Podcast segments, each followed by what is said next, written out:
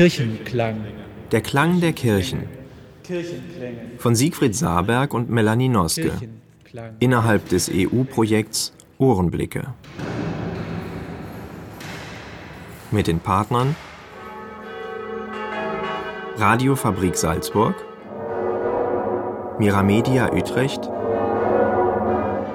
Radio Z Nürnberg. Eine Sendung des Vereins Blinde und Kunst Köln. Eine Stadt ohne Glocken ist wie ein Blinder ohne Stock, wie ein Esel ohne Schwanzriemen und eine Kuh ohne Schellen. Meister Janotus de Bragmardo. Diese heiligen Klangwogen des geweihten Erzes haben vor allem das Ziel, einen Weg zu den guten Engeln freizumachen. Die Glocken haben die Macht, die schädlichen Wolken aufzulösen, welche den unablässigen Kreislauf der Engel stören – bei Unwettern sollen also die Priester läuten, läuten, läuten. Abbé Sauveterre. Es war in einer Kirche, ganz oben im Turm. Ich war das so, ich habe nicht gedacht, dass es bald kommt. Und dann fing an zu, schlagen, ne? Und die Chorus boah, mein Körper, boah, so laut habe mich nie vorgestellt. Aber sie waren so froh, dass sie miterlebt haben, auch Mitgefühl zu haben. Ne? Es war ganz toll.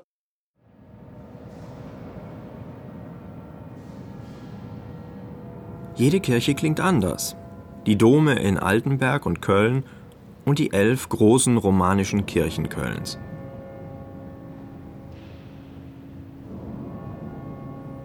Das Läuten von innen in St. Kunibert. Man hört drinnen aber auch den Widerhall des draußen, etwa den Gemeindekindergarten.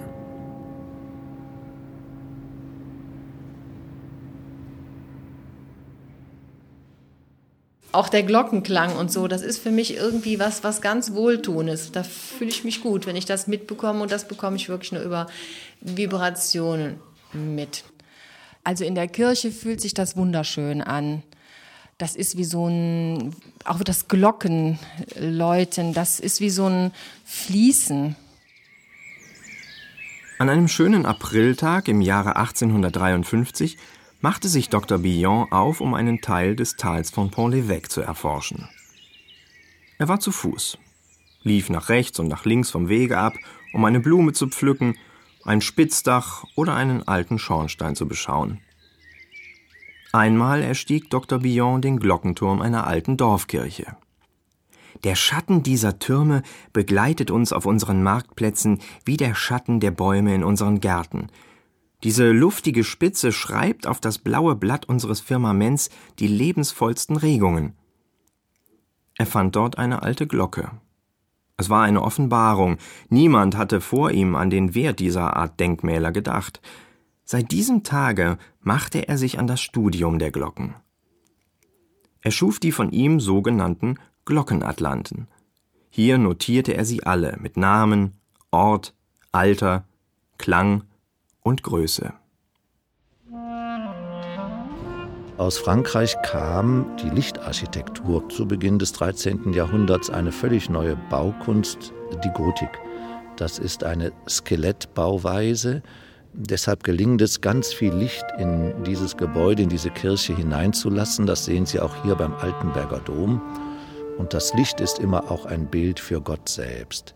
Wenn ich sonntags morgens in einer feierlichen Prozession hier auf den Hauptaltar zuschreite, dahinter ist das große Triumphkreuz, obwohl es dann angestrahlt ist, tritt von hinten so viel Licht herein, dass dieses Kreuz nur als schwarze Balken zu erkennen ist. Damit wird schon das angesagt, was jetzt gefeiert wird. Heilige Messe ist ja Feier von Tod und Auferstehung Jesu Christi. Hinter dem schwarzen Tod ist das reine Licht, der Himmel. Die Romanik hat geschlossene Räume gesucht, um dem Menschen eine Geborgenheit vor Gott darzustellen. Das war ausgedrückt mit kleinen Fenstern, ziemlich dunkel, wenn auch farbenfroh. Und der Klang hat dann seine Resonanz in einem solchen Raum. dass es nämlich die Ahnung einer Weite gibt, das ist so etwas wie im Hall, dass es eine Tiefe gibt, die so etwas wie ein Fundament oder wenn man es in den Stimmen ausmacht, einen Bass beschreibt und die gleichzeitig eine große Klangfülle hat, in dem äh, ich zum Beispiel beim Reden oder beim Singen hier in der Kirche merke, dass äh, der Klang sich wie eine Wölbung um die Außenmauern legt.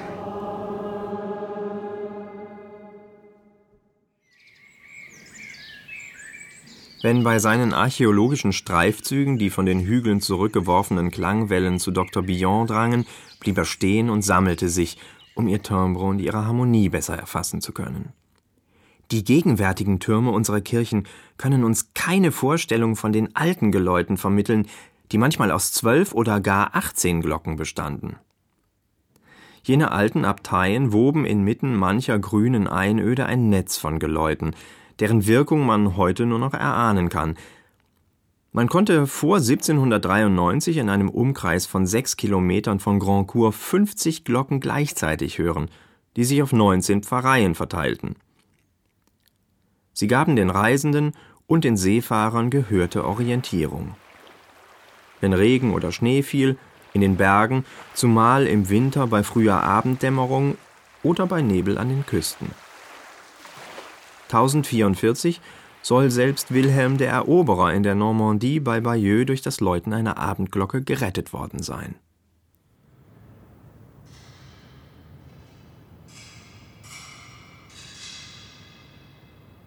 Ja, Maria im Kapitol ist mir aufgefallen durch diese besondere Präsenz der verschiedenartigen Chorstimmen, die den Raum eröffnen.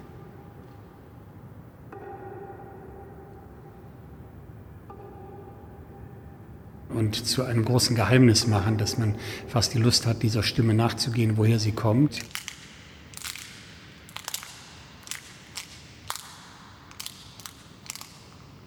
Und zu merken, dass diese Unterschiedlichkeit sich dann in einem Punkt als gemeinsamer und polyphoner Klang wiederfindet.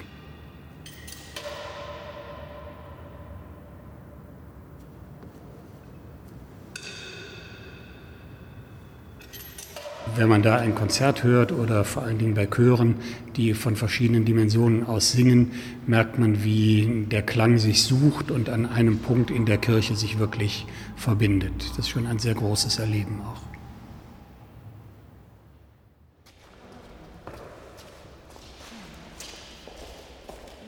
Die Gotik ist ein Baustil, der sich aus der Romanik entwickelt hat. Sowohl ein romanischer Kirchenbau als auch ein gotischer Kirchenbau werden oben durch steinerne Gewölbe abgeschlossen, die sicherlich auch sehr stark zu der Akustik, die wir hier drinnen haben, mit beitragen, weil die sicher den Schall dann auch nach unten wieder zurücksenden. Eine Holzdecke oder ein Holzdachstuhl würden den Hall deutlich dämpfen, im Gegensatz zu diesen steinernen Gewölben. Es gibt also einen, einen, einen sehr starken Nachhall. Und in der Romanik hat man das Problem dieser Gewölbe. Diese Gewölbe lasten nun nicht senkrecht auf den Mauern, sondern es gibt diagonale Schubkräfte, die die Mauern der Kirche, wenn sie zu dünn wären, auseinanderschieben würden und dann würde alles zusammenbrechen. Und in der Romanik hat man dieses Problem dadurch gelöst, dass man einfach die Mauern besonders dick gemauert hat und die Fenster relativ klein gehalten hat, sodass dann die Mauern diese Diagonalkräfte gut ausgleichen konnten und die Kräfte nach unten ableiten konnten. In der Gotik war der Wunsch, die Kirchenbauten höher zu bauen und möglichst viel Licht in die Kirchenbauten reinzubekommen. Das heißt, man hat riesige Fensterflächen gebaut und die Wände waren damit so ausgedünnt, dass sie nicht mehr in der Lage gewesen wären, die Gewölbe zu tragen. Das heißt, es gibt in einer gotischen Kathedrale eigentlich gar keine richtigen Wände mehr, sondern nur noch Pfeiler, die alleine nicht in der Lage wären, die Last der Steingewölbe zu tragen. Und da hat man als konstruktives Element außen an den Bau weitere Pfeiler im Abstand zur Kirche, sodass das Licht schön durchkommen kann, gebaut und Bögen, die die Schubkräfte der Gewölbe vom Bau wegleiten und dann über die Pfeiler runter in die massiven Fundamente des Domes. Man muss sich vorstellen, unter dem Dom ist etwa dieselbe Masse an Stein verbaut, die oben drauf steht. Es gibt keine Strafe, die mit der vergleichbar wäre, neben einem Kloster oder einer Kathedrale zu wohnen. Die Kathedrale von Bourges besaß vor der Französischen Revolution vier große Glocken und acht mittlere oder kleine. An Feiertagen läutete drei Stunden lang eine mittlere Glocke, um die Gläubigen zu wecken. Die weiter entfernt wohnenden Pfarrkinder weckte man dann mit dem halbstündigen Läuten der großen Glocken. Es folgte ein Glockenspiel im alten Turm, dann mit mittlerer Glocke der Einhalt, der das Innehalten allen alltäglichen Tuns und den Kirchgang bedeutete, und mit allen großen Glocken der Beginn des Gottesdienstes. Der Höhepunkt der Messe wurde ebenso von Glocken begleitet wie ihr Ende. Oben auf dem Turmstumpf stand jahrhundertelang ein riesiger hölzerner Kran, der auch berühmt deswegen war, weil er sich bei Wind hin und her bewegt hat wie eine Wetterfahne und dabei quietschende, knarzende Geräusche von sich gegeben haben muss. Ähm, es gibt einen wunderbaren Bericht aus dem 19. Jahrhundert von einem Bürger der Domumgebung, der ähm, nachdem der Kran dann abgebrochen war, um den Turm fertig zu bauen, äh, an einen Freund geschrieben haben soll, er würde das Knarzen des Domkrans im Schlaf vermissen.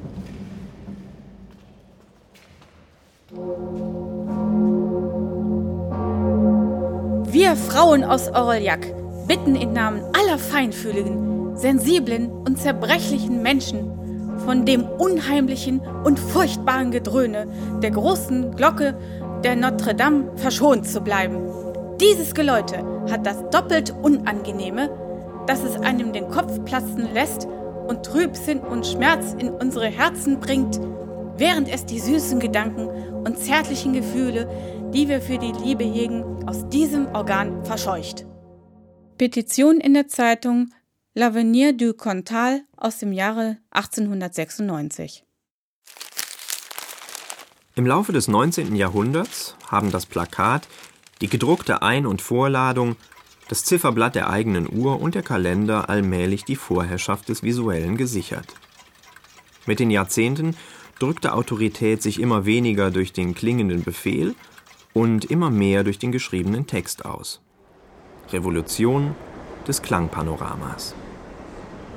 Die Dampfmaschine, der Elektromotor, die Sirene, der Verstärker haben dem Glockenschwung das Monopol auf Feierlichkeit streitig gemacht.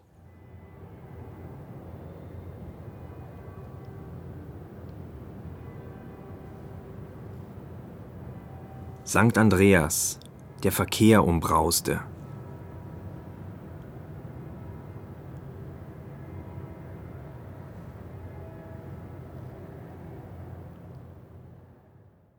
Aber störend finde ich das, wie so ein Flugzeug ist oder wie Maschinen oder was. Dann ist man wie erschrocken und guckt ganz schnell in, in die Richtung und weiß nicht so richtig, was ist das wohl.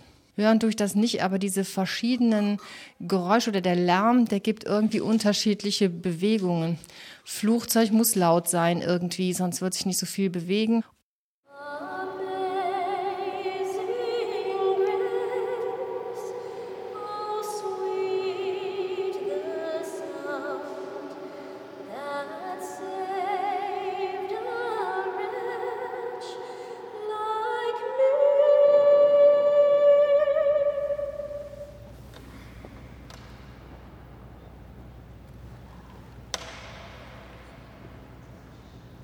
Groß St. Martin. Funkelnde Dunkelheit. Klar. Deutlich. Welle des Schweigens. Empfang gebietet Ruhe. Der Eintretende erschrickt vor der eigenen Macht. Vorsichtig, langsam. Vervielfältigung Jeder Schritt flieht. Sofort fortlaufen von Beginn an. Durchschwappt diesen dunklen Hafen. Läuft seitlich rundum. Verliert sich kurz in Weite. Von oben Nähe. Rückkunft. Gesang wühlt Vibration. Zittern zwischen Stimme und Raum. Wort wirkt, weil es Stille gibt.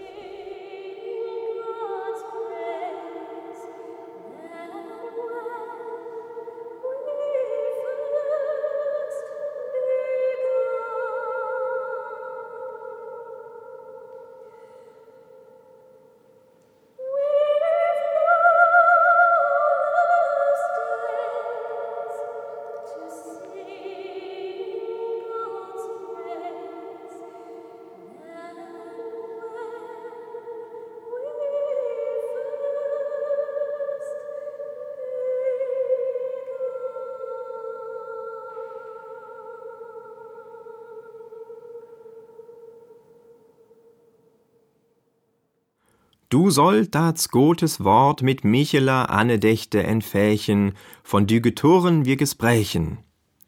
Wir entfächen Gott da ahne zu unseren Öhren, also Gottes Liechenamen zu unserem Munde. Trudperter Hohes Lied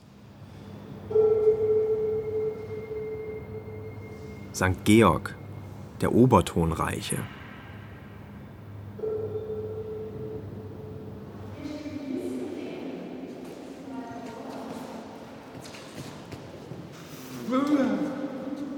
Für mich war das tollste Gefühl, wenn ich im Gebärdenchor bin. Ich fühle mich immer sehr wohl. Warum? Als ich früher klein war, da war ich früher so mal oft mit meinen Eltern in der Kirche. Und äh, ich habe immer gedacht, was bedeutet in der Kirche? Warum machen die Leute nicht so viel bla bla bla bla? Ich dachte, ich wäre viel bekloppt. Aber das stimmt nicht. Das war Singen.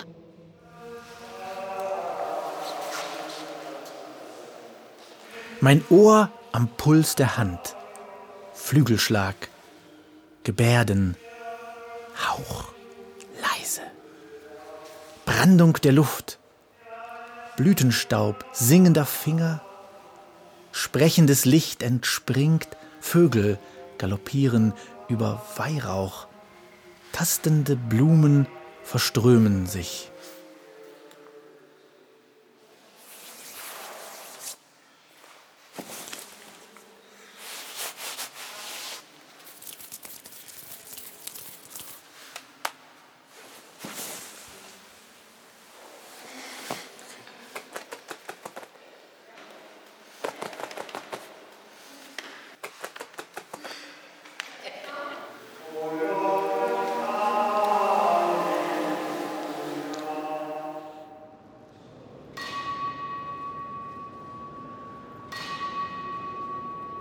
Der Dom ist ein mächtiges Wahrzeichen der Stadt Köln.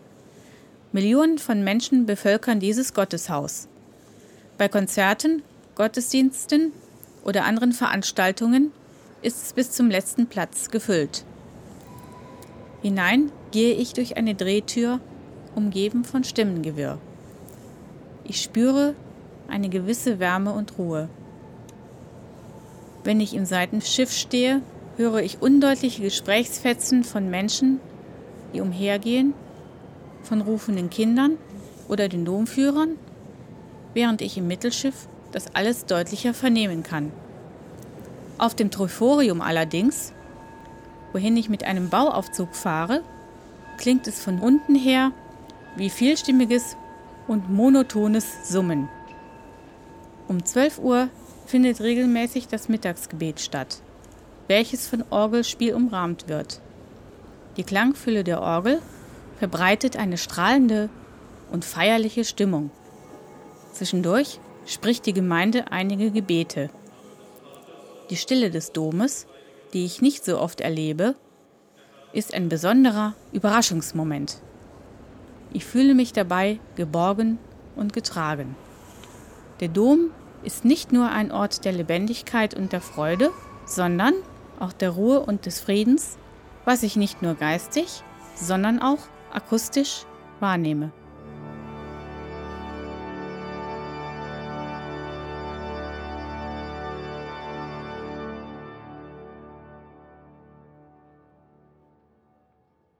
Aber dieses Vibrieren, äh, manchmal, wenn die Orgel spielt, dann ähm, habe ich das Gefühl, es ist irgendwas so im, an der Bank und es bewegt sich was wie so ein Zittern in der Bank, so ein Rappeln und dann fühle ich es im, im Körper, im Brustbereich und im Bauch fühle ich das wie so ein Bum-Bum. Vielleicht manchmal auch in den Füßen über den Boden macht das wie so ein Bruch. Vielleicht noch etwas, was mit, mit dem Klang äh, ein bisschen verschwistert ist. Ähm, die Severanskirche war immer eine Kirche im Fädel. Es war auch immer hier ein bunt gemischtes Volk. Also angefangen von den Stiftsherren bis zu einfachen Hafenarbeitern, Prostituierten am Rhein äh, und Stollwerkmädchen, wie sie hießen. Das heißt also vor allem unverheiratete Frauen, die in der Schokoladenfabrik hier benachbart arbeiteten. Und das ist bis heute geblieben, hat sich vielleicht sogar noch erweitert, dass also Menschen vieler Nationen und auch mancher Religionen auch den Weg hier in die Kirche finden. Als der letzte Papst zum Beispiel gestorben war, Johannes Paul II., haben wir die Kirche geöffnet und geläutet. Und es stand ein Moslem im Mittelgang der Kirche, die Hände zum Gebet erhoben und ging wieder. Und ich habe ihn angesprochen und er sagt, ja, äh, das war euer Chef und ich wollte durch meine Anwesenheit hier zeigen, in Solidarität, ich trauere mit.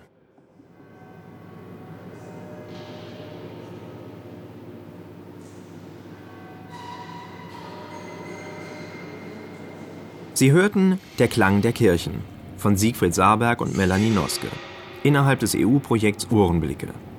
Es sprachen Sonja Lüsser, Gabi Feuser, Juliane Mergenbaum, Pfarrer Börsch, Pfarrer Quirl, Pfarrer Schneck, Matthias Demel, Melanie Noske, Arndt Federspiel und Siegfried Saarberg. Mit Texten von Alain Corbin, Abbé Sauveterre, Meister Janotus de Bragmardo, Melanie Noske und Siegfried Saarberg. Gesang Leslie Mader, der Gebärdenchor in St. Georg und Pfarrer Reuter. Klarinette Stefanie Kersken, Orgel Stefan Majak. Technik Stefan Deistler. Informationen über den Verein Blinde und Kunst unter www.blindeundkunst.de. Telefon 0221 69 20256.